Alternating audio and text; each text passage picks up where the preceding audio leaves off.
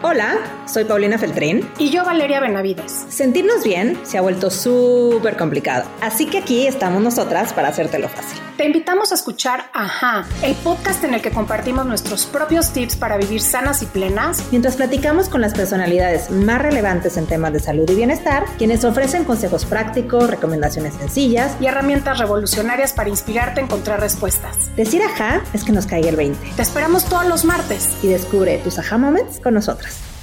Bienvenidos a un episodio más de Ajá. Bienvenida, Pau, ¿cómo estás? Emocionadísima por este episodio que me dejé ir. Lo siento a todos, me dejé ir, pero les va a gustar. Hoy vamos a platicar y les vamos a compartir este tema que tiene que ver con alimentación, pero tiene que ver con salud en todos los sentidos. El azúcar. ¿Qué onda con el azúcar en nuestra vida? Y de una manera súper práctica, como nos gusta hacerlo aquí en Ajá, les vamos a compartir qué es esto del azúcar, cómo consumirla, qué es la glucosa, qué es la resistencia a la insulina, en qué nos tenemos que enfocar y qué tenemos que voltear a ver cuando estamos hablando del consumo de todos los alimentos y por qué es importante voltear a ver nuestro consumo de azúcar independientemente de que seamos o no diabéticos. Así es, yo creo que no somos tan conscientes del consumo de azúcar tan alto que tenemos a reserva de la etiqueta que estamos viendo en todos los productos.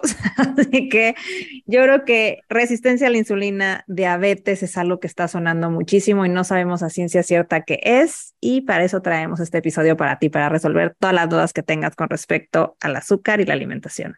Y con nosotros está Ana Ceci Villarreal. Ella es licenciada en nutrición, egresada de la Universidad Autónoma de Nuevo León tiene una especialidad en nutrición clínica y dietética hospitalaria por la Universidad Camilo José Cela. Eh, estudió nutrición holística en el Institute of Integrative Nutrition, miembro y practicante del Institute for Functional Medicine y tiene nueve años de práctica clínica ininterrumpida.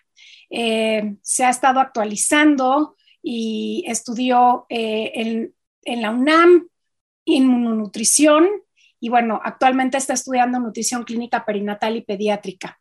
Así que bueno, lleva años en distintas, en distintas colaboraciones multidisciplinarias, cree firmemente en que es muy importante la colaboración médico-nutriólogo y es la mejor manera de beneficiar a los pacientes.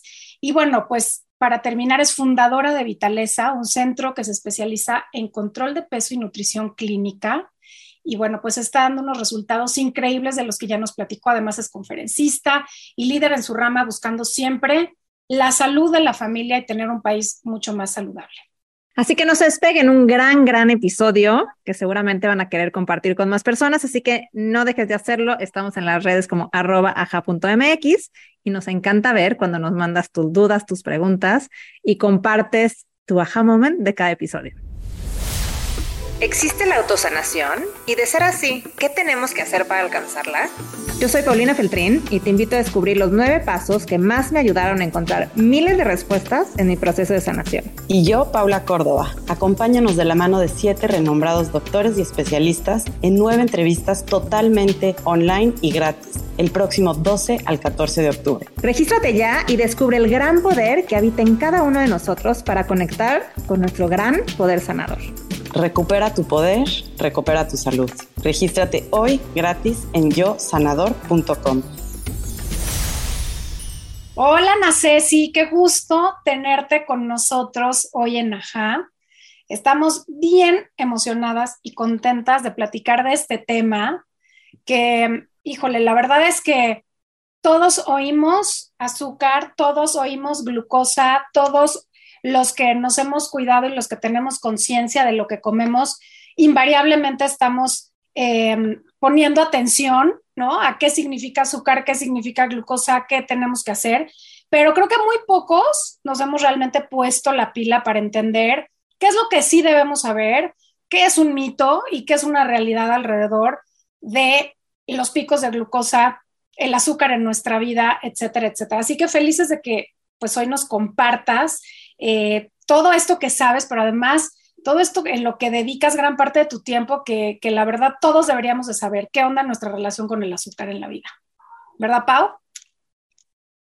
No, bueno, o sea, yo creo que hay un miedo al azúcar enorme y creo que hay que empezarlo a desmitificar. Así que muy, muy felices de que estés con nosotros. Para entrar en contexto, Ana Ceci, nos encantaría que nos platicaras un poquito de ti y cómo es que llegas al tema del azúcar. O sea, algo pasó en tu vida, un familiar o la obsesión de todos lados dijo, yo me quiero especializar en estos temas.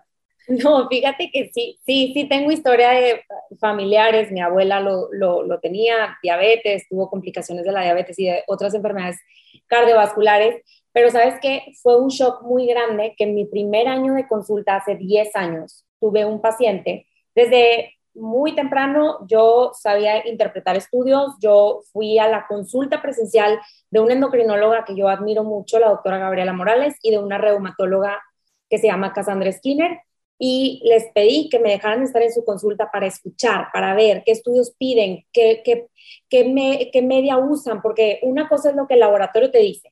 Puedes tener entre 60 de glucosa y 100 de glucosa. A ver, no, no, no. A mí díganme la práctica, ¿cuánto tenemos que tener para estar metabólicamente sanos y en cuánto se considera que ya estamos en riesgo? Y eso no te lo dice el laboratorio y desgraciadamente muchas veces ni siquiera la escuela te lo enseña como tal. Entonces yo me fui a la práctica, entonces yo desde muy temprano estaba muy consciente de todo esto y una vez tuve un paciente que me marcó muchísimo, yo siempre lo digo, me marcó una parte de mi, de mi carrera porque sus niveles de insulina estaban muy altos y sus niveles de glucosa también. Físicamente ya tenían muchos signos de una hiperinsulinemia, cuando el cuellito se les pone muy oscuro, los nudillos muy oscuros, em, tenía mucha ansiedad, mucha sudoración, muchos signos clínicos y yo le dije, César, si un día, em, si seguimos así, un día esto no va a ser resistencia a la insulina, esto va a ser diabetes. O sea, ahorita lo podemos revertir.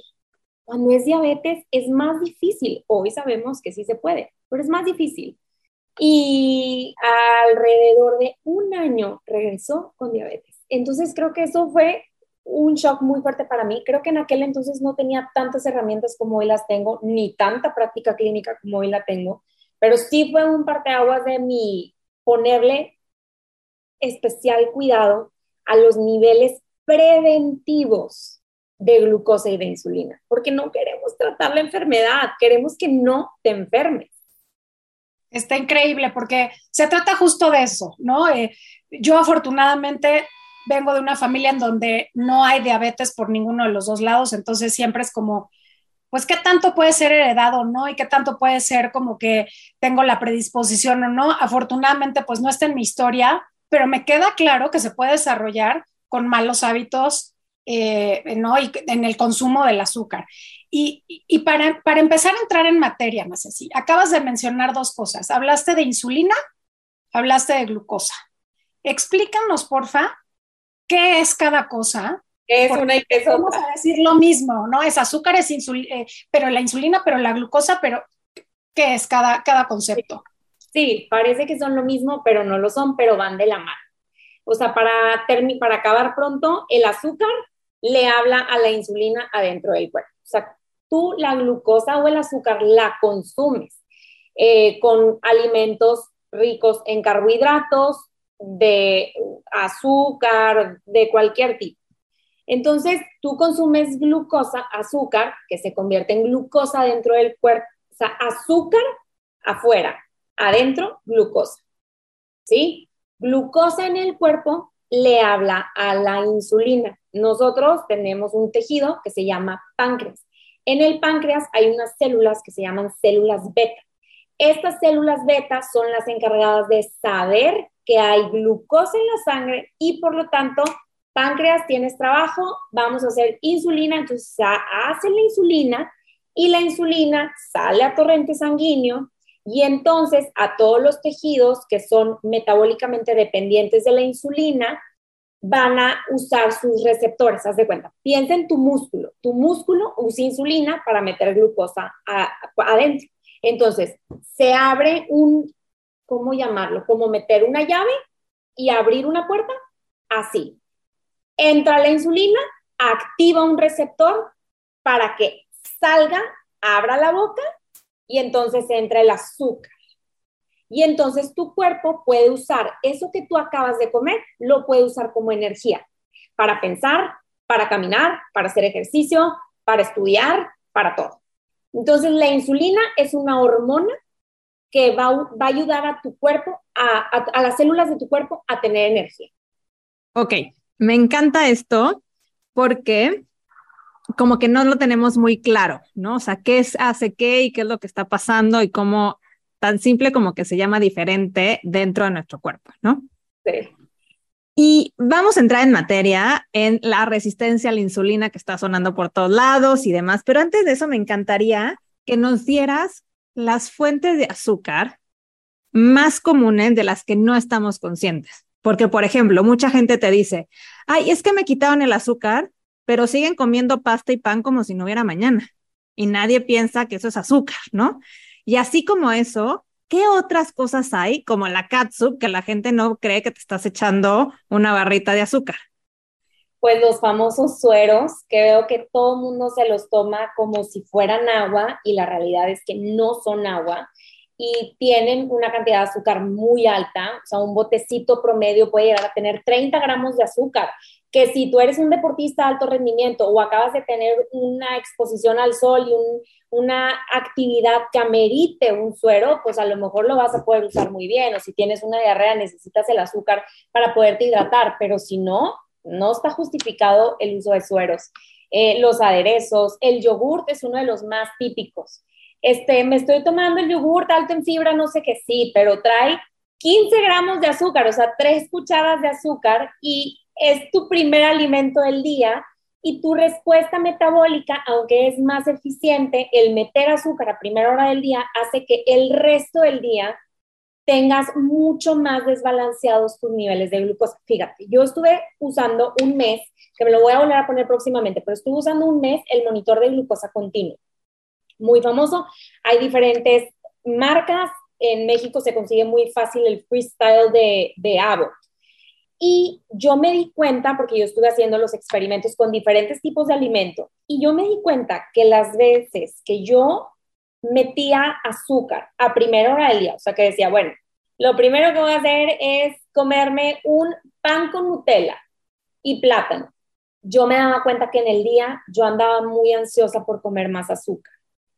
Tenía menos freno de mano. Yo soy una persona de mucha voluntad y de mucha disciplina y esos días me costó mucho trabajo. De hecho, fue la razón por la que dejé de hacer los experimentos, porque me empezó a afectar el cómo yo comía y hasta el cómo te sientes. Yo me doy cuenta que, por ejemplo, y es que mucha gente tiene muchos signos y síntomas y no lo sabe, pero por ejemplo, yo que estoy muy pendiente de mi cuerpo, cuando consumo mucha harina, me pasa que mis articulaciones no cierran igual o que me duele ligeramente algunas articulaciones. Entonces, cuando yo empecé a ver ya, me dolían un poco las articulaciones, estaba ansiosa por comer más azúcar, me sentía más cansada en el día, me costaba más trabajo hacer ejercicio, porque yo hago ejercicio a las 6 de la mañana, yo dije, no, muchas personas en el mundo no tienen la menor idea que tienen resistencia a la insulina y no tienen la menor idea del impacto que tiene la cantidad de alimentos ultraprocesados en nuestro cuerpo. Y no estamos hablando de no consumirlos nunca, es la frecuencia con la que lo hacemos lo que va a tener un efecto, como todo en la vida. La dosis hace el veneno. Oye, Ana Ceci, ¿qué es un pico de azúcar? Porque ahorita estás hablando de lo importante que es empezar a identificar cuál es el mejor momento para, para, para consumir ciertos tipos de azúcar. Y vamos aquí a dejar de lado todo esto de el azúcar refinada y los alimentos ultraprocesados. Como decía Pau, hoy consumimos alimentos ricos en azúcar, como las frutas, ¿no? Como la gran mayoría de las frutas, eh, que pueden ser importantes consumir, ¿no? O como esos carbohidratos más complejos, como una papa, ¿no? Que, o un betabel, que también, o una zanahoria, hablando de verduras, que también son importantes consumir. Entonces, ah, y ahorita me gustaría también entrar a eso, pero ¿qué es esto de tener un pico de azúcar? ¿Y, qué significa en nuestro día a día y en la salud? Ah, tú, ahora nos estás diciendo, si yo arrancaba un día con un pico de azúcar, me sentía con todo esto, pero es común que todos tengamos esa misma reacción o nos tenemos que aprender a escuchar y a medir para poder identificar qué, qué onda. Sí, todos vamos a hacer picos de glucosa dependiendo de nuestros hábitos. O sea, hay que entender que los picos de glucosa es algo fisiológicamente normal, es una respuesta de nuestro cuerpo, vamos a suponer. Me tomé una malteada de, vainilla en la mañana, no de proteína, o sea, una milkshake normal. Mi glucosa antes de haberme tomado esa malteada, vamos a ponerle un nivel de 80. Esta glucosa se llamaría glucosa basal, o sea, la glucosa antes de comer. Terminando de comer, medimos a la media hora o 45 minutos cómo va la glucosa. Si de 80 te fuiste a 110, ya subiste 30 miligramos por decilitro. Arriba de 30 miligramos por decilitro se puede considerar que hay un pico de glucosa, pero hay de picos a picos. Eh, por ejemplo, yo con un suero oral, con una bebida de electrolitos, sin decir marca, me fui creo de 88 a 197 en una hora. 197. Entonces, esto es lo más interesante de todo, que en Estados Unidos están estudiando muchísimo el efecto postprandial de los alimentos en personas que somos sanas, metabólicamente sanas. Una persona con niveles de glucosa normal y con muy buena flexibilidad metabólica, que no tiene resistencia a la insulina, no tiene por qué estar haciendo un pico de 200 casi de glucosa pero los hacen. Los hacemos todos, dependiendo lo que comemos, cómo lo comemos, en qué orden se come, eh, qué actividad física haces después, cómo está tu nivel de cortisol. Vaya, somos un universo, pero para no complicarlo tanto y hacerlo tan complejo, em, picos de glucosa es considerado para mí arriba de 140, o sea, pero es entre 130 y 140, 130 se me hace muy exagerado, realmente a partir de, ciento, de 40 miligramos por decilitro ya pudieras decir, sí, sí, sí está afectando, o sea, comer eso para ti sí te hace mucho daño. Ahora hay gente, por ejemplo, yo tengo un paciente que tiene resistencia a la insulina, que lo descubrimos con un monitor de glucosa continua, es un paciente delgado, que hace ejercicio, tiene altos niveles de estrés, eh, no duerme bien porque tiene una bebé chica y eh, este paciente me, me decía, es que cuando como pizza en la noche me va muy mal. Y en mi mente eso hacía mucho sentido. Claro, él cenaba pizza y en toda la noche nunca normalizaba su glucosa y hacía hipoglicemias y luego lo compensaba. O sea, claramente tiene un problema metabólico y todos deberíamos estar muy conscientes y presentes para ver como le digo a mis pacientes, tampoco se trata de estarte buscando con lupa, pero conéctense tantito con ustedes y vean que a lo mejor, oye, pues sentirte cansado todo el día no es normal. Eh, levantarte en la noche, hacer pipí tantas veces no es normal. Em, a lo mejor cuando te levantas sudada en la madrugada tampoco es normal. Eh, infertilidad, pues, ¿por qué? Em, mucha fatiga, Em, dificultad para perder peso, mucha grasa a nivel abdominal, vaya, es ver un poquito más allá nada más de qué comemos y cómo está nuestro peso. No, hombre, el peso es lo de menos, o sea, es lo de menos. Oye, Ana, Ana Ceci, pero aquí como que me gustaría puntualizar un poco en este tema de estos picos, ¿no?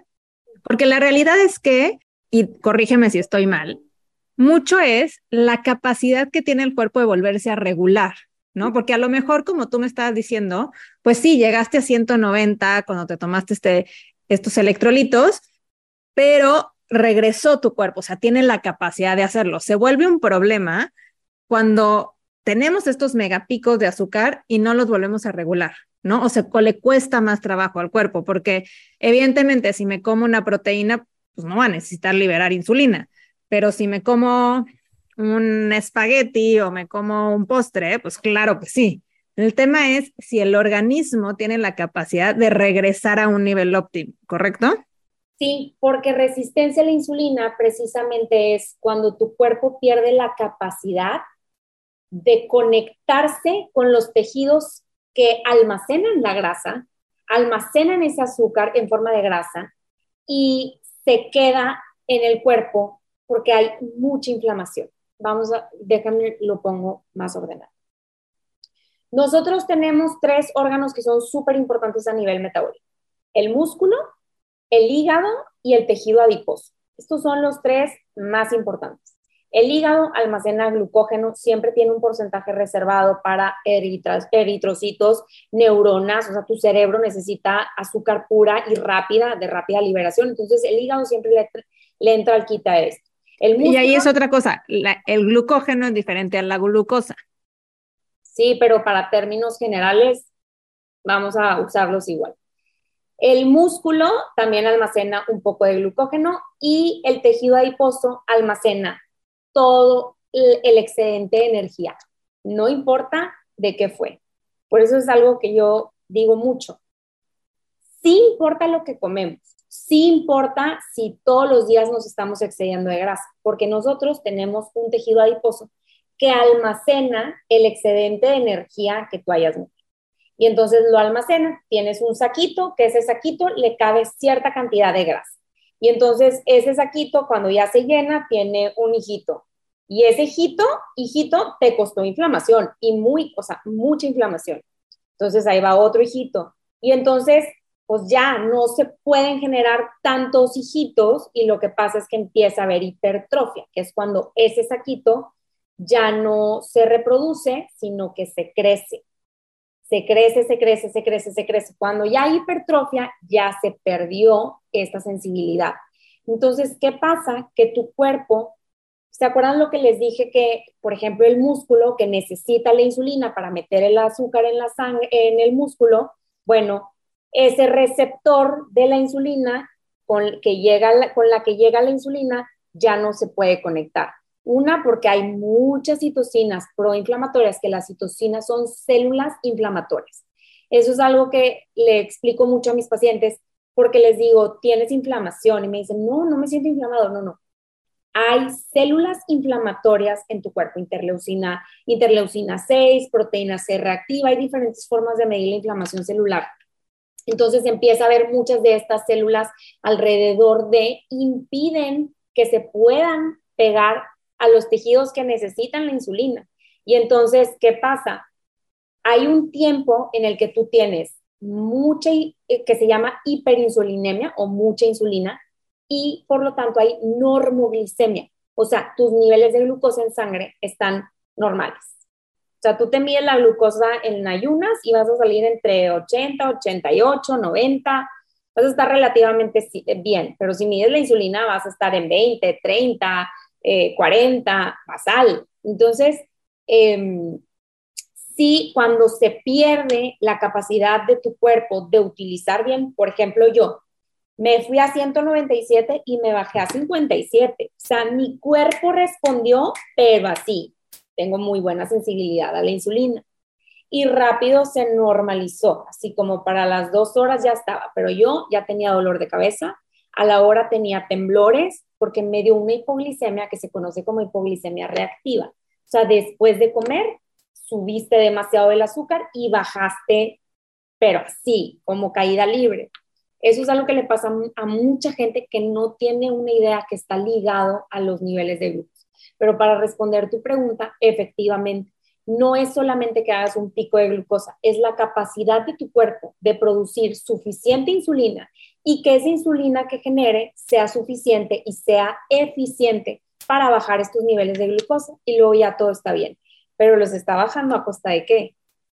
O sea, tú estás metiendo un nivel de azúcar, ajá, te, te comiste un cono, te comiste un dulce y entonces tu glucosa sube. Entonces la insulina e, entra y baja, pero baja cómo? Bueno, pues almacena aquí, mete al músculo, mete al, mete al hígado, tú pues al tejido adiposo. Y entonces el tejido adiposo, ¿qué? ¿En qué estado está?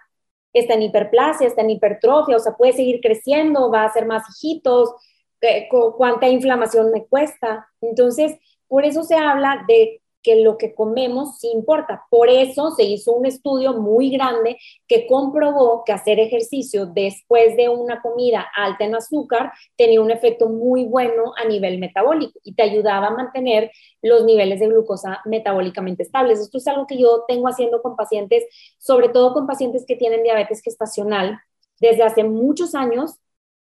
Terminas de comer, 10 minutos de caminata después del desayuno, después de la comida y después de la cena. Y eso les ayuda a mantener niveles de glucosa más estables y en la mayoría de los casos evitamos que lleguen incluso a medicarse durante el embarazo. Sí, sí, sí.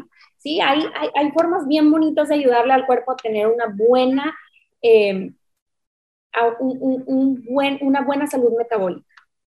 Y, justo esa es mi, mi otra pregunta, no sé si, porque, como te decía, para los que a lo mejor no creemos que tenemos un issue con el azúcar en nuestra vida, ¿qué sería una señal de alarma que tendríamos que estar considerando, por un lado, y qué cosas sí o sí tenemos que, estar haciendo en nuestro día a día con respecto a nuestra alimentación para tener una salud metabólica en relación al azúcar? Claro. Bueno, criterios para medir a pacientes incluyen desde tu papá o tu mamá o algún familiar tiene diabetes, bueno, ya vamos ahí que si el IMC, que yo no soy fanática del índice de masa corporal, pero por hablar de las guías, el índice de masa corporal es una de las guías que se utiliza, no soy muy fanática. La cantidad de grasa visceral que te rodea, si tienes algún antecedente metabólico, eh, hablando de eso. ¿Qué sería antecedente metabólico? Que sería eh, colesterol elevado, que si ya tuviste algún antecedente que la glucosa alguna vez te salió tantito elevada o la insulina tantito elevada, pero, por ejemplo, terminar de comer y sentirte fatigado, o sea, yo le digo, apagón cerebral, sí, apagón cerebral, o sea, me tengo que ir a dormir. Eso no es normal. Infertilidad, pues no, no es normal. Muchos de los casos de infertilidad se resuelven resolviendo lo metabólico, o sea, te, ayudamos a mejorar tu salud metabólica, mejoramos la fertilidad, ya se está hablando de enfermedades cardiovasculares, ataques de pánico, ataques de ansiedad, Em, demencia, muchos, muchos signos, síntomas, condiciones que pueden ser derivados de un muy mal control glicémico por años. Acuérdense que nuestro cuerpo nos avisa años. Oye, ahí está. Por eso a mi oficina llegan y casi siempre lo primero que hago es estudios porque la gran mayoría llega aquí sin estudios y nunca se han hecho, y a veces me llegan aquí de 50 años y casi nunca se han hecho un estudio, o el último que se hicieron fue hace 10 años, y nos llevamos muchas sorpresas, pero a la vez es bueno saber en dónde estamos, mucha gente le tiene mucho miedo a hacerse estudios, pero es bueno porque te ayudamos a mejorar estos niveles, ¿no? Y tienes un baseline, ¿no? Como que dices, bueno, a lo mejor por decir un número, tu glucosa siempre está en 80. Ah, ok, entonces así la has mantenido por no sé cuántos años y tu cuerpo funciona bien.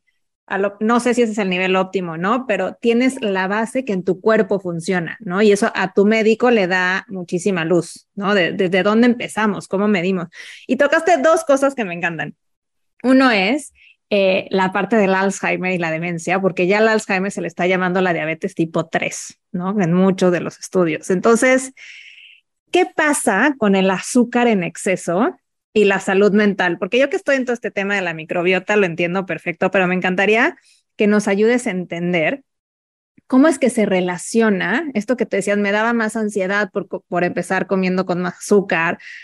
¿Y por qué hay tanta gente que tiene estos síntomas y no está volteando a ver que pudiera ayudar, no estoy diciendo sanar por completo, pero que controlar su glucosa les puede ayudar también a tener ese apoyo extra para mejorar también su salud mental. Sí, definitivo. Fíjate que algo bien interesante, ahora que tocas el tema del Alzheimer específicamente. En pacientes con diabetes tipo 2, en el páncreas de estos pacientes se han encontrado unas proteínas que se llaman proteínas amiloides, que son proteínas que se encuentran en el cerebro de un paciente con Alzheimer. Estas proteínas hablan de envejecimiento. Entonces, ¿por qué se puede envejecer algo? Pues por uso, eh, por exceso de uso, por oxidación, por radicales libres. Entonces, estarte exponiendo a altas cantidades de azúcar, no un día, no de vez en cuando, no, todos los días, varias veces al día, sí tiene un efecto. Ahora, no va a tener el mismo efecto, por ejemplo, em, un plato de verduras que tiene betabel crudo, zanahoria cruda, ahí hay un chorro de carbohidrato, pero mucho carbohidrato. Em, porque finalmente la verdura es, le puedes poner fresas, le puedes poner champiñones, brócoli, chayote, le puedes hacer una ensalada la que se te ocurra. No es lo mismo eso que comerte el helado completo, porque el helado te va a generar mucha más oxidación. Entonces, hablando a nivel mental, mucha gente, muchos, muchos, mucho, mucho antes de un Alzheimer, ¿qué tal el brain fog? Oye, no tengo claridad mental, o sea, se me va la onda, e, estoy pensando en una cosa y se me va. ¿Cómo está tu control glicémico durante el día? ¿Controlas tu glicemia en el día? y controlas muchos de tus signos y síntomas que te hacen no tener esta claridad mental, no sentirte bien, no tener energía. Para mí, todo parte de dos cosas. Sí, el control glicémico, pero más, más, más importante, la inflamación. La inflamación tiene muchos efectos, no solo a nivel metabólico.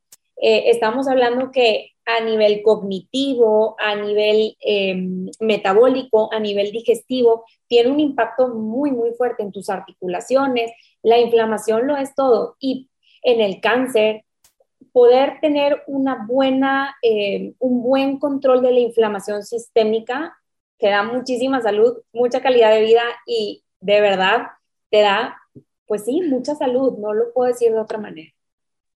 Oye, Ana Ceci, ¿y cómo se mide esa inflamación? Porque nos acabas de platicar del caso de tu paciente, ¿no? Así que te dijo, no, pues si yo estoy a todo dar, yo no me siento inflamada, ¿no? Y yo creo que es el caso de muchísimas personas que no tienen idea que están inflamados, que no tienen idea que, que, esa inflamación es a nivel celular y a nivel interno y que no es nada más que se te infla el estómago. ¿Cómo podemos medir estos niveles de inflamación? Hay muchas formas. Lo puedes medir a través de la proteína C reactiva, que es un estudio que se pide normal en sangre. Lo puedes medir a través de la ferritina, interleucina 6, lo puedes pedir em, el ácido úrico es un indicador de inflamación, la ferritina es un indicador de inflamación. Son como de los parámetros que casi todos los profesionales de la salud utilizan para medir si hay inflamación o no en un paciente.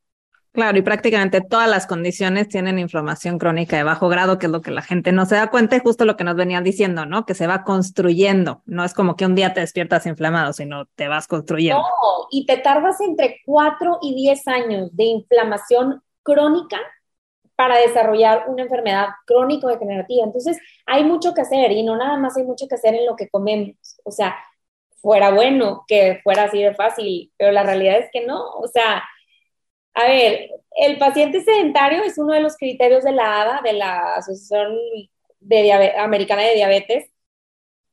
Eh, si el paciente es sedentario, entonces ya hay un factor de riesgo para desarrollar resistencia a la insulina o diabetes. Justo, justo. Me encantaría que nos platiques el papel que juega el músculo en absorber la glucosa y ayudarnos a no tener esta resistencia, ¿no? Porque sé que tener músculo tiene un papel importantísimo en este tema. Muchísimo, porque el músculo nos ayuda a tener mayor flexibilidad metabólica. Que la flexibilidad metabólica es la capacidad de tu cuerpo de utilizar diferentes sustratos, ya sea yo uso la energía que tiene la persona en ese momento en torrente sanguíneo para caminar, o bien uso sus reservas. Cuando se pierde esa capacidad de utilizar uno u otro, es lo que se llama inflexibilidad metabólica. Ese tema ya no es hormonal como la insulina, eso ya es bioquímico, es metabólico, o sea, ya no hay una incapacidad de tu músculo para utilizar diferentes sustratos. Entonces, el que tú estés haciendo ejercicio constantemente, actividad, que haya suficiente músculo, hace que tu cuerpo tenga esa flexibilidad metabólica de poder usar lo que le des lo que le dé el tejido adiposo para usar. Si le está dando azúcar, azúcar, le está dando eh, grasa, grasa. Entonces es importantísimo. Y además tiene muchos beneficios a nivel cardiovascular, a nivel cognitivo, a nivel inflamación, a nivel, ojo, el ejercicio en exceso genera inflamación. De hecho, el ejercicio genera picos de glucosa. Está bien interesante porque esto tiene algunas explicaciones, sobre todo cuando haces ejercicio de mucha fuerza, porque te acabas tus reservas. Entonces, ¿qué hace el hígado? Libera glucógeno, porque necesitas glucosa para poder caminar, estar, ¿no? Entonces, el hígado libera. Y además hay otra, otra hormona que entra también, que es el cortisol, que ayuda como a hay aquí algo de estrés porque está haciendo mucho ejercicio, entonces a ver qué onda y, y esto es algo muy interesante.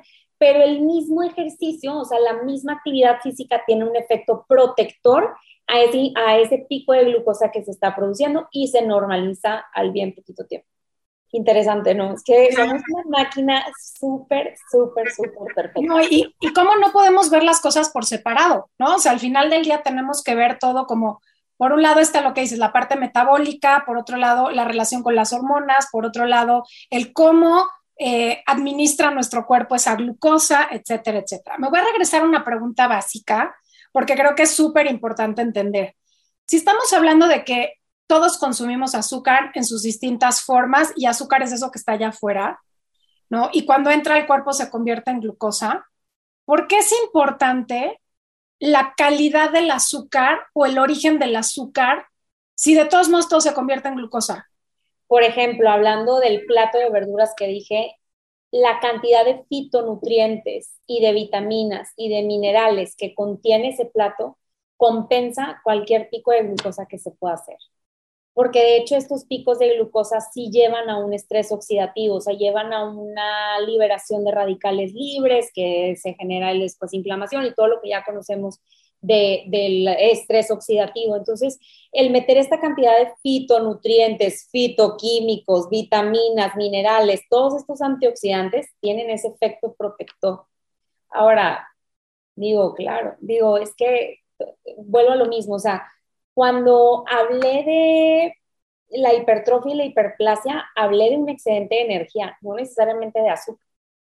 Energía en total, porque puede ser excedente de grasa, Puede ser excedente de proteína, puede ser excedente de azúcar, o sea, tu cuerpo ve excedente de energía y lo agarra y lo almacena. Mientras tenga donde almacenarlo, pues estamos de gane y tenemos esa flexibilidad metabólica y podemos este, pues, comer un poco más libremente, pero no queremos perder esta flexibilidad metabólica, por lo que sí, sí recomiendo más disciplina, eh, dormir bien. O sea, yo tengo una alarma que dentro de una hora suena para dormirme. Ese es un consejo que me dio la doctora Elisa Stacal y nunca se me olvida. Así como pones despertador para despertarte, pon despertador para dormir. También debe ser una, una prioridad. Y como dice Klaus Zaragoza, no eres del club de las 5 a.m., eres del club de las 9 p.m., porque de nada te sirve levantarte súper temprano si te desvelaste mucho. Ojo, si cenaste muy tarde, eso sí tiene un efecto bien negativo en el cuerpo y las personas que nos están escuchando, ojalá que puedan analizar cómo cuando cenamos muy tarde y una comida pesada, tenemos un descanso muy pobre y amanecemos como crudos. Esto es porque toda la noche no pudiste normalizar tus niveles de glucosa y entonces amaneces casi como crudo. Tengo tres preguntas de solo escucharte. O sea, déjame te digo. Uno es como, que igual ahorita regresamos más tarde, que es este tema del ayuno, que todo el mundo dice, voy a ayunar, voy a ayunar, voy a ayunar, y ayunan en la mañana, entonces se avientan este comilón en la noche y pasa justamente esto que estás diciendo, ¿no? Entonces creo que sí, el ayuno tiene lugar, pero es cómo ayunas, ¿no? Pero antes de eso, y retomando este tema de, del, de dónde viene el azúcar, quiero que nos hables de todo lo que son estos endulcolorantes artificiales, porque la gente está muy feliz diciendo, es que no tiene azúcar, entonces me lo voy a tomar y no saben de todos los efectos que, corrígeme si estoy en lo correcto o no, Ana Ceci, mejor échate el refresco normal que light. O sea, si vas a tener que tomar una decisión, creo que es mejor por justamente a dónde viene, pero platícanos qué pasa con la glucosa, la resistencia a la insulina y todos estos endulcorantes artificiales. Por ejemplo, cuando tú te tomas una bebida sin azúcar, pero dulce, o sea, de las famosas, el refresco light, el, el, de electrolitos sin azúcar o lo que sea, tu cuerpo como quiera percibe nuestro metabolismo, empieza desde el paladar. Entonces, tu cuerpo como quiera percibe que hay azúcar y tu cuerpo aquí no sabe que no es azúcar, o sea, que es fake. Entonces pasa al siguiente metabolismo y entonces, ¿qué pasa? Pues el páncreas tiene una señal, si hay dulzor, libera insulina. Y entonces se libera insulina aunque no sea azúcar. Por ejemplo, si tú tienes un monitor de glucosa continuo y te tomas una de estas bebidas, a mí me pasó, mi nivel de glucosa bajó como 15, 20 puntos cuando yo me tomé una bebida sin azúcar. Pues claro, o sea, yo sé lo que sucede. Mi cuerpo libera insulina, baja los niveles de glucosa, pero pues no había nada que bajar, porque ¿qué crees? No metí azúcar. Entonces, meter esta bebida de vez en cuando, pues ok, o meter una bebida de estas, ok. El problema es si todos los días, oye, pues es como si todos los días estás cocoreando al páncreas. Ahí te va azúcar, pero no es. Pero ahí te va, pero no es. Pues eh, el páncreas no sabe, libera, libera, libera, libera insulina y obviamente llega un punto después de tanta exposición en el que la insulina empieza a ser ineficiente, porque pues eso no es, y ese es por un lado, y por otro lado, se queda esa insulina en torrente sanguíneo porque pues no pudo entrar, no tuvo chamba. Entonces, ¿qué hace? Hey, Ana Ceci, ¿cómo ves si me das unas papitas con elote y con tal cosa, o sea, azúcar, o sea, dame azúcar simple. ¿Qué tal si me das un pastel? Y entonces mucha gente no sabe que estas bebidas o estos alimentos bajos o sin azúcar, pero dulces, tienen este efecto en su cuerpo y les están generando muchos cravings al azúcar, de alimentos ricos en azúcar. Entonces, se ha comprobado, de hecho, que las personas que consumen bebidas dietéticas son mucho más propensas a desarrollar resistencia a la insulina y diabetes. Eso ya está comprobado, por un lado. Y tercer punto, hablando de los edulcorantes artificiales, ahorita que mencionaste que estás estudiando la microbiota intestinal, o sea, está, se mete cañón con la microbiota intestinal. Entonces, estos, e, e, estos edulcorantes artificiales, los polialcoholes, este, hay un... Sobrecito que le pones, pero al café, pero a todo, que te crees muy saludable porque no estás comiendo azúcar. Y, la realidad es que no, o sea, no, no, no va por ahí. Cuando estoy con un paciente que le tengo que quitar la resistencia a la insulina, sí le digo, vaya edulcorantes a la gran mayoría y luego hay otros que están batallando porque, bueno, pues hay muchas cosas que se mueven cuando hay resistencia a la insulina y cuando hay una alimentación con mucho azúcar que a veces no puedes quitar de tajo, o sea, tienes que respetar el proceso de cada paciente y, el proceso que cada paciente esté dispuesto a llevar, ¿verdad? Hay muchos pacientes que yo le digo, ya no vengas, si no vas a ir a terapia, no vengas, no te puedo ayudar. Porque ya lo tuyo ya necesita, me necesitas a mí, pero también necesitas a la terapia. Y sin la terapia yo ya no voy a funcionar. De verdad, he, he llegado a rechazar muchos pacientes porque no quieren ir a terapia. Y porque, es, porque solo así se comprometen, ¿no? Y se hacen responsables de su proceso, si no es como, como siempre decimos, querer la pastillita mágica, que no es el caso. Y porque la mente no está separada del cuerpo, ¿no? O sea, como que van juntos siempre. Sí, analizas, analizas qué está pasando, porque no puedo tener, no sé, freno de mano. Hoy tuve un paciente muy interesante que me decía eh, justo eso, o sea, no estoy teniendo control sobre lo que como cuando sí lo tenía anteriormente. Y esto justo me pasó en 2016, este, que no tenía, y me subí 20 kilos, y yo, ok, ¿y en 2016 cómo estabas de estrés? Yo sé que ahorita tiene un estrés importantísimo. Y me dijo, igual, o sea, estaba muy estresado yo. Entonces podemos concluir que una de las razones por las que no tienes freno de mano es porque emocionalmente no, no tienes ahorita esa posibilidad. Y hay que reconocer cuando no se tiene esa posibilidad para meter freno de mano. Hay que reconocer. Y por eso hay pacientes que ya no veo a menos que no vayan a terapia. Claro. Que sí, todos debiéramos de hacer, porque hace rato hablaste de cómo comer, ¿no? ¿Qué empezar a comer cuando te sientas? ¿Por dónde se empieza? Y, y bueno, es evidente que no nos vamos a deshacer del azúcar en la vida, ni es, ni es lo óptimo, ¿no? Como decíamos al principio, o sea, súper satanizado el consumo de azúcar. Eh, no se trata de eliminarlo, pero sí de entender cómo, cómo consumirlo de la manera correcta. ¿Cuál sería el consumo correcto en un hábito, en un día, de consumir azúcar de la manera sana y saludable? Sí, primero que todo, en el día a día, yo les digo, no hay tanto espacio para todos los días estar metiendo una gran cantidad de azúcar. Sí, no si quieres una salud metabólica eh, óptima. Que sí es muy importante hacer suficiente actividad física, tener una muy buena calidad de sueño, tener una muy buena eh, salud emocional o buena salud emocional, mental, o sea, esta parte psíquica es súper importante en nuestra respuesta metabólica, lo crean o no. Un día que tienes demasiado estrés, tu glucosa, reacción, tu glucosa y tu insulina reaccionan de una forma. Un día que estás pacífica, que estás súper tranquila, pasándola súper bien, tu glucosa y tu insulina responden súper diferente. Eso por un lado. Por otro lado, tenemos nosotros también eh, un reloj biológico. O sea, funcionamos a través también de una, hay algo que se llama cronobiología, que es lo que estudia a qué hora del día es mejor, a qué hora del día como, a qué hora del día hago esto. Entonces, por ejemplo, si yo me como un pedazo de pastel en la noche, mi glucosa y mi insulina se va, mi glucosa se va a subir mucho más y mi insulina es menos eficiente, hasta cinco veces, menos eficiente en la noche.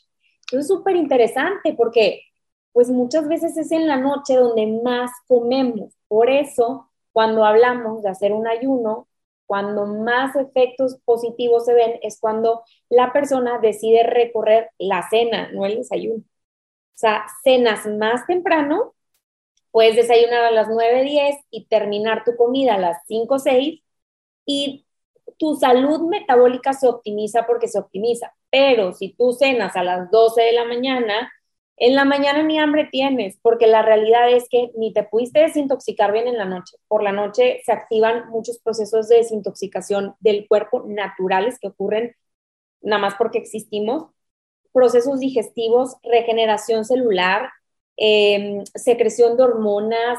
es una etapa del cuerpo que requiere ayuno y meter una gran cantidad de alimento muy tarde interrumpe muchos procesos bioquímicos.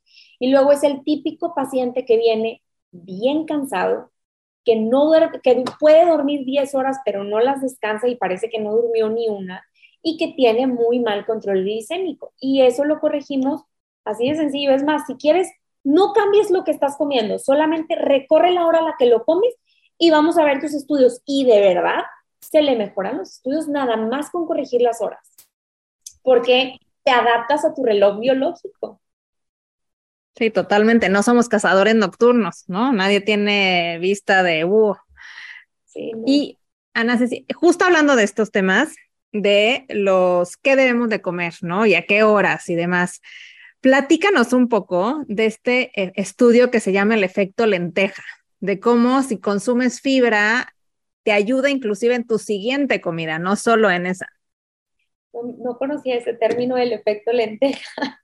Bueno, yo es como the lentil effect, ¿no? Que, o sea, si comes fibra, lo, estudio muchísimo de estos temas, ¿no? Entonces, de cuenta, viendo cómo puedes optimizar justamente estos picos de azúcar, si tú pusieran a dos personas a comer lo mismo, ¿no? Entonces les dieron algo con pan al mediodía y a uno le dieron el pan más otras cosas, eh, le dieron a comer proteína y otras cosas y a uno le dieron un plato de lentejas en lugar del pan.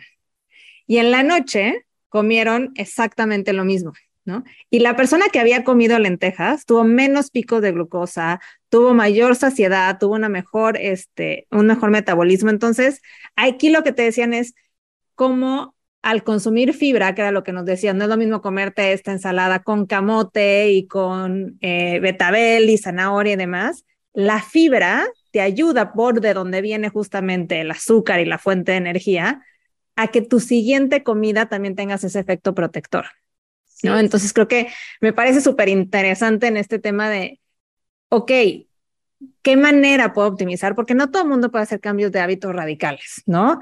Eh, y hay gente que va a seguir consumiendo azúcar y que aparte es adictiva, ¿no? Porque tienes un tema muy relacionado a la dopamina y estamos entrenados de alguna manera hasta biológicamente para, para disfrutarlo, ¿no? Y fomentar el placer, pero si nos vamos al placer de la naturaleza, es donde creo que podemos hacer grandes cambios, ¿no? A mí mucha gente me dice, Pau, pero es que se me antoja algo súper dulce. Yo, bueno, sí, pero en vez de cruzarte por el café lleno de azúcar artificial, pues cómete una manzana. Y si la manzana no es suficiente, pues cócela, ¿no? Porque cociéndola ya sabe más dulce, pero, o sea, empieza a cambiar tu necesidad de azúcar por algo mucho más apegado a la tierra, porque no nos estamos dando cuenta que nuestro paladar ya es súper dulce.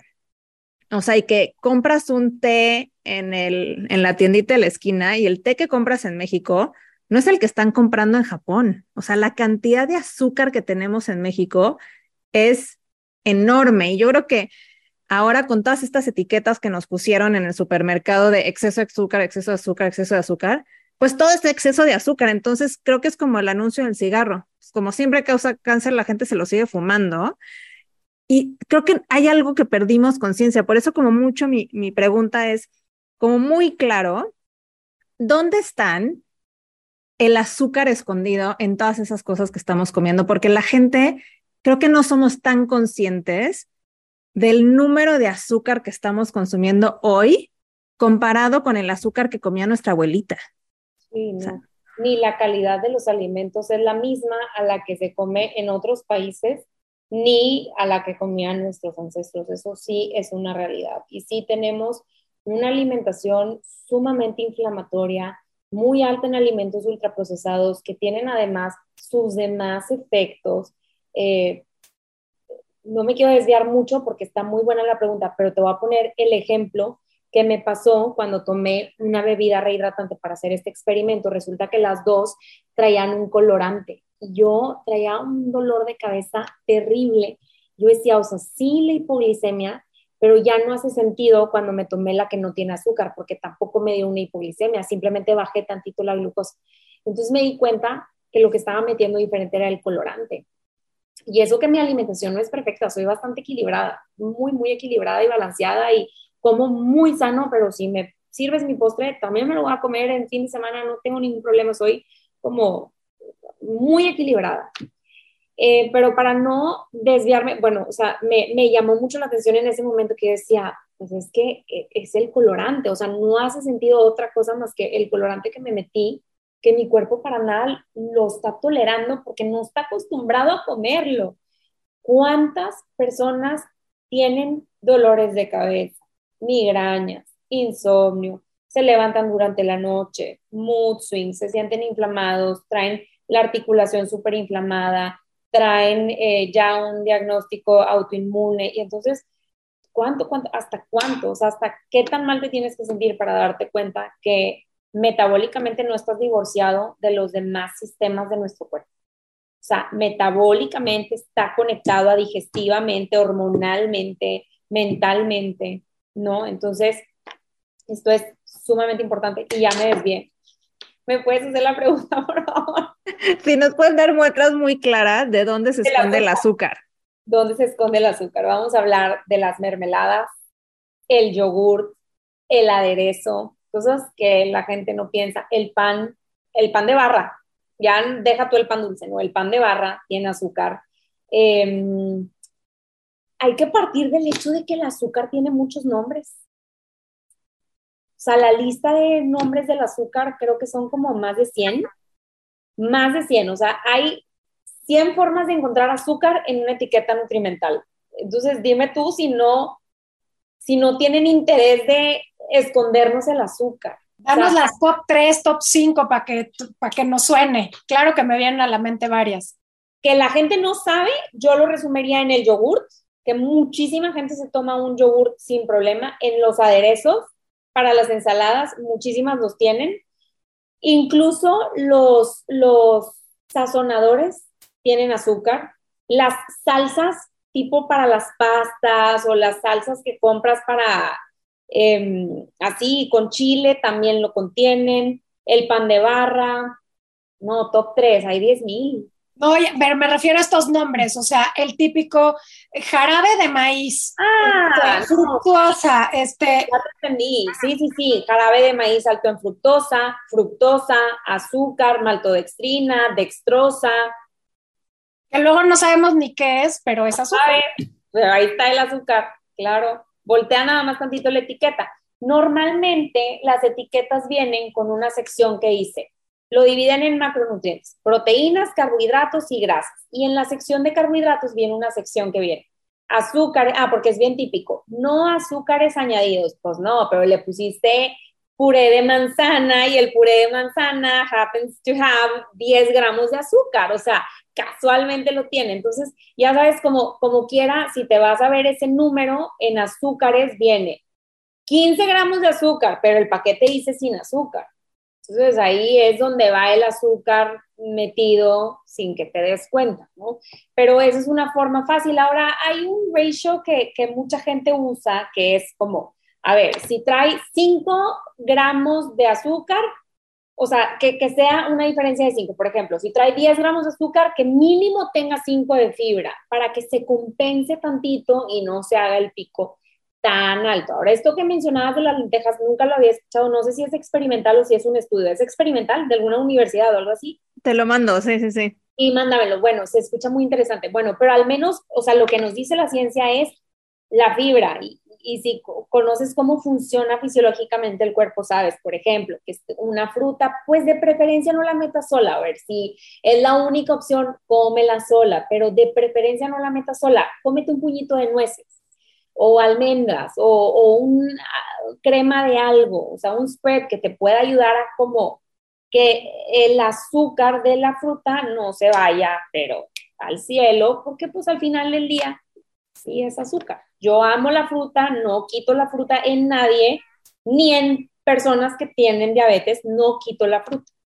Déjame aplaudirte porque de verdad esa era mi siguiente pregunta. Todo, o sea, le tenemos muchísimo miedo a la fruta y yo creo que en particular las mujeres, todas hicimos dieta en la vida y todos nos quitaban las frutas, ¿no? Entonces te decían, bueno, solo las de agua, entonces te mataban de hambre con melón, pero te decían, eso sí, cómete unas barritas, ¿no? O tu cereal con leche, eso sí está bien, pero la fruta, uy, prohibidísima. Entonces, please, please, ayúdanos a quitar este mito porque la gente no consume fruta y creo que está llena de nutrientes que son valiosísimos en un plan de alimentación saludable. Así es. Por ejemplo, una fruta nunca le vas a ver una tabla nutrimental porque simple y sencillamente está compuesta de muchas cosas y de vitaminas y de minerales y tiene muchos nutrientes muy importantes por ejemplo, o sea, nunca vas a ver manzana adicionada con quercetina, porque es muy rica en quercetina. Jamás lo vas a ver, porque lo trae ya. Tú no sabes la cantidad de nutrientes que tiene lo que viene de la naturaleza. Pero sí vas a ver una caja y un cereal que dice fortificado con ácido fólico porque si no le ponen ácido fólico, si no le ponen calcio, si no le ponen zinc, si no le ponen cierta cantidad de vitaminas y minerales o de nutrientes en general, sí sabes que no lo pueden sacar como alimento porque es hueco. Entonces tienen que adicionar este alimento con zinc, ácido fólico, y entonces te lo súper presumen, claro, súper buen marketing, pero la realidad es que pues es porque es un alimento muy, muy vacío. Ahora, todos estos tú empiezas el día con un cereal, todo el día no vas a poder controlar tu azúcar. O sea, vas a tener muchos altos y bajas de glucosa porque empezaste tu día con un pico de glucosa por un cereal, porque el cereal pues es azúcar y la leche pues también es azúcar. Entonces, al final del día estás empezando el día sin proteínas, sin grasa, sin algo que compense esto, te vas a ir muy rápido para arriba y empezar así el día, pues ya empezaste fatigado, ya empezaste con hambre, ya empezaste con querer más azúcar, etcétera. Esto ya antes nosotros creíamos que la diabetes era algo progresivo, o sea, que con el tiempo se iba a incrementar, incrementar, incrementar el problema y no reversible. Pero ya hay ensayos clínicos que han demostrado que sí se puede revertir la diabetes a largo plazo en pacientes que pierden peso sustancialmente. Y esto sí es bien importante y me encantaría que no fuera así, porque no tengo nada en contra del peso, pero sí es una realidad perder peso en los pacientes que tienen diabetes o resistencia a la insulina ayuda a que mejore su sensibilidad a la insulina, se elimina la grasa del hígado, que la grasa en el hígado es un tema bien importante porque después del hígado graso también va el páncreas graso, que ese es un término que casi no se usa, que sí existe y que hace mucho daño y que conlleva a una diabetes tipo 2 eh, pues muy evidente, ¿no? O sea, eh, páncreas graso es un término que yo creo que apenas va a empezar a sonar, pero, pero, pero muy fuerte y que se puede evitar. Y que yo una analogía que hago todo el tiempo es, o sea, cuando tú piensas en gente que tiene un problema de hígado, piensas en alcohol, ¿no? Y entonces, ¿qué es el alcohol antes de ser alcohol? Azúcar. Entonces, hay mucha gente que está teniendo hígado graso que cree que, y dice, no, pero es que no estoy comiendo nada de grasa. Ah, ¿qué crees? Pero ¿cuántos refrescos te tomas al día?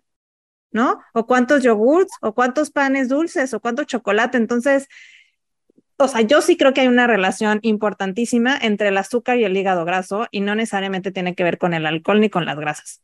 Y la realidad es que muchas personas no lo hacen porque no, porque, porque quieren, pues muchas personas desconocen cómo comer sano. Por ejemplo, hace poquito me estaban platicando, no, pues un amigo se quiso poner a dieta y lo que hizo fue, en lugar de pararse a los tacos de la esquina y comerse sus cinco tacos de harina, de barbacoa, con una coca, pues se fue a su casa y empezó a desayunar fruta con jugo de naranja, eh, avena con jugo de naranja. Entonces, híjole, o sea, dije, pues sí, o sea, hay mucha gente que no sabe cómo comer sano y que no sabe que, que, hay formas de comer mejor y que hay formas de evitar este desbalance a nivel glicémico y que hay formas de que pueda ser metabólicamente muchísimo más saludable que insisto, esto de perder peso incluso no se va a dar solamente comiendo bien, se va a dar durmiendo bien, comiendo bien, haciendo ejercicio, teniendo buena salud mental, buena salud espiritual, este, todo este tema de meditación, híjole, ¿cómo, cómo ayuda a mejorar las enfermedades cardiovasculares. Esto lo escuché por primera vez en un congreso de medicina funcional en Los Ángeles hace muchos años y me impactó mucho porque dije, hablando de meditación en un congreso, wow, o sea, y hoy se habla en los congresos de médicos de cómo la meditación, el mindfulness tiene un efecto bien fuerte a nivel salud. Y nada, aquí no nos sorprende ese tema, justo es lo que nos gusta compartir, así que está buenísimo. Oye, no sé si eh, no puedo evitar pensar en las que somos mamás y en estos hábitos que existen más allá del cereal en la mañana, ¿no? Las barritas de granola. Este, o sea, todas estas cosas, como dices, eh, la avena con miel, ¿no? O sea, cosas que son una combinación y una bomba terrible para la salud. Que sí y que no en el día a día, pensando, por ejemplo, en hábitos. ¿Qué desayunos deberíamos de borrar aparte del cereal? ¿No? Y, porque creo que es en donde peor estamos, ¿no? Pan dulce con, leche con chocolate, este cereal con leche, este barrita de granola con, un vasito de leche, o sea, es una bomba y ni vamos nutridos ni nada. Que sí, que no, de, de manera súper práctica y pensando mucho en estos hábitos que a veces vienen desde niños. Por favor, no me manden a los niños con una alimentación súper alta en azúcar. O sea, de verdad, no, no, ¿Qué pasa cuando hay un pico de glucosa? Si tú te desayunas, vamos a ponerle un cereal, que es uno de los desayunos más comunes en México y sobre todo en la población infantil, ¿qué va a hacer tu cuerpo? Va a subir la glucosa porque es normal, efectivamente es normal, pero después de subir, ¿qué pasa? Baja. Ese pico de glucosa hace que tu hijo o que tu hija no se pueda concentrar igual en clases, va a tener demasiada energía durante el pico y luego va a tener un bajón de energía en el que no va a poderse concentrar, va a necesitar más azúcar o más comida para poder contrarrestar ese efecto de fatiga o de cansancio que se siente después de un pico de glucosa. Todos lo hemos experimentado, nada más no sabías que era un pico de glucosa.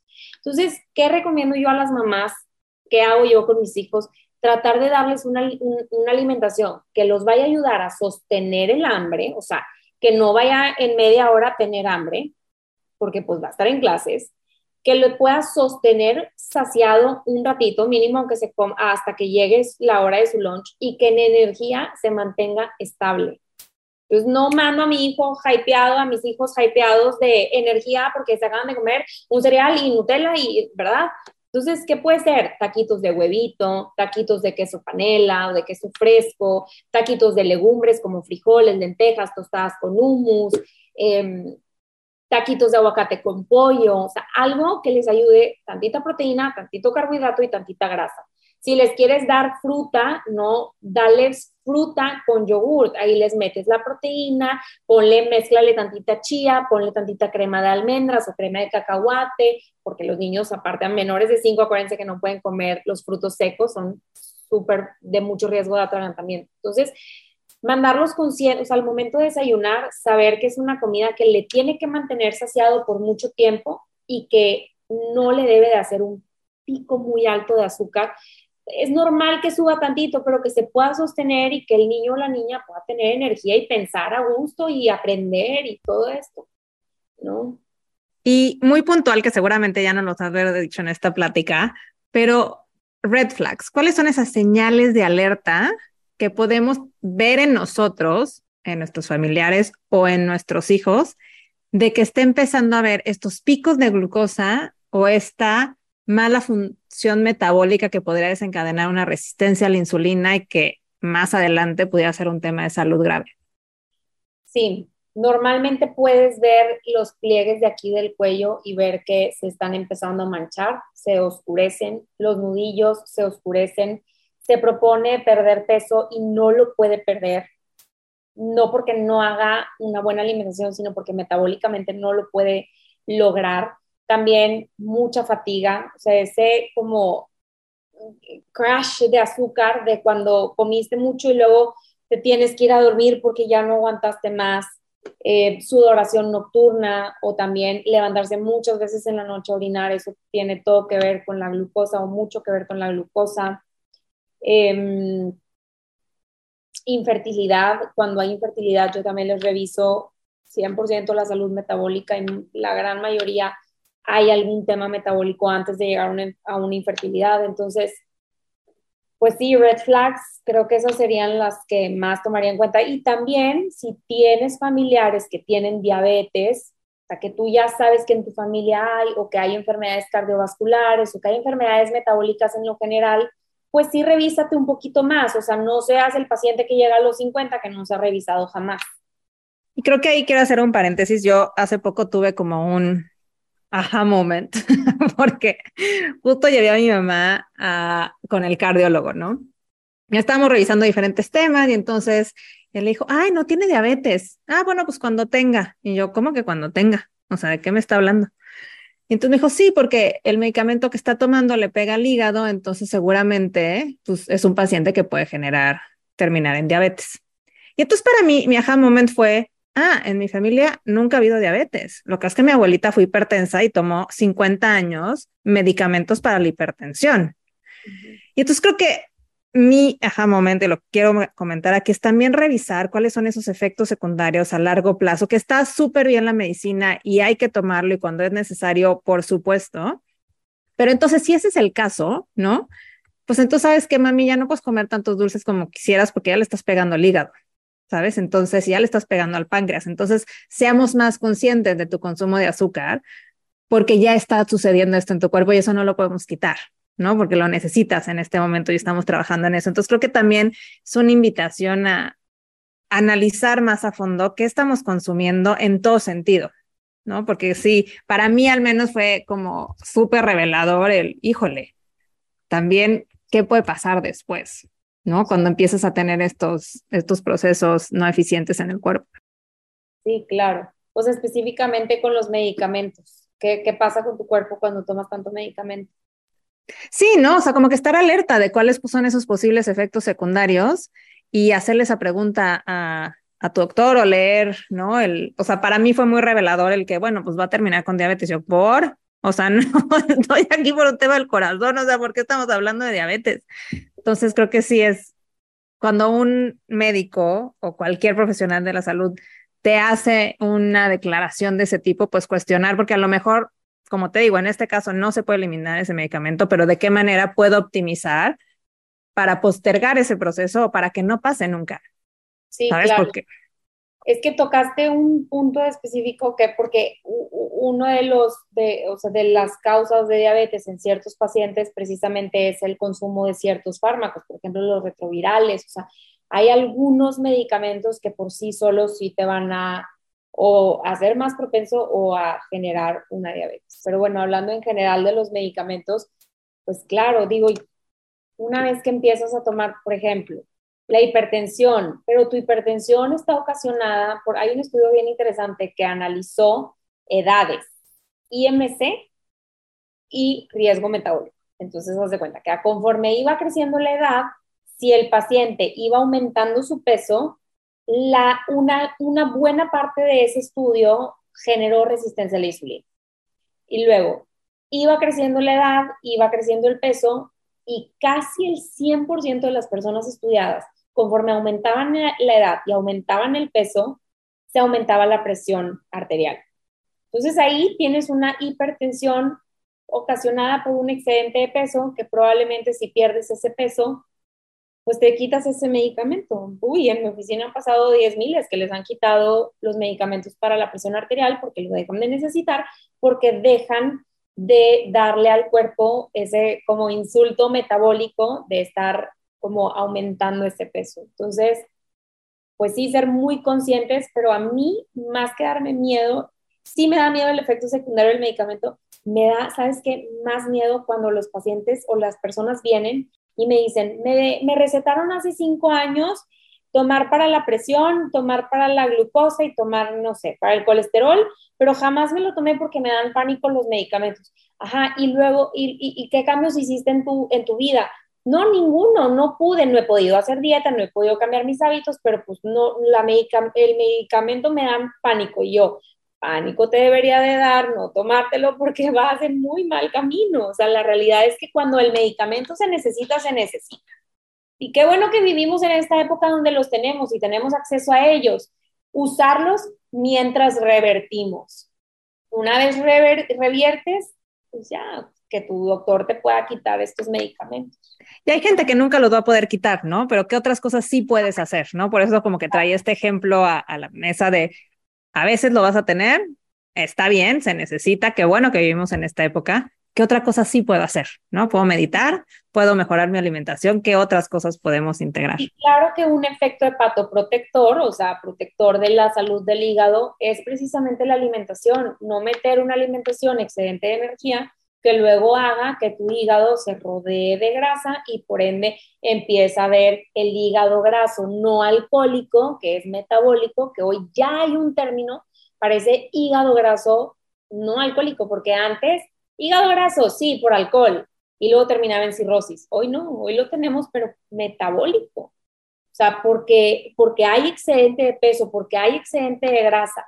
Hay que acordarnos que no hay nada que sea inocuo. Sí queremos tener libertad, para comer nuestros gustos y comer eh, bien balanceado y bien equilibrado, pero también queremos conocer nuestro cuerpo para saber hasta dónde sí y hasta dónde no. O sea, yo el año pasado, mi papá en el 2020 tuvo COVID gravísimo en diciembre, un mes después de que mi hija nació.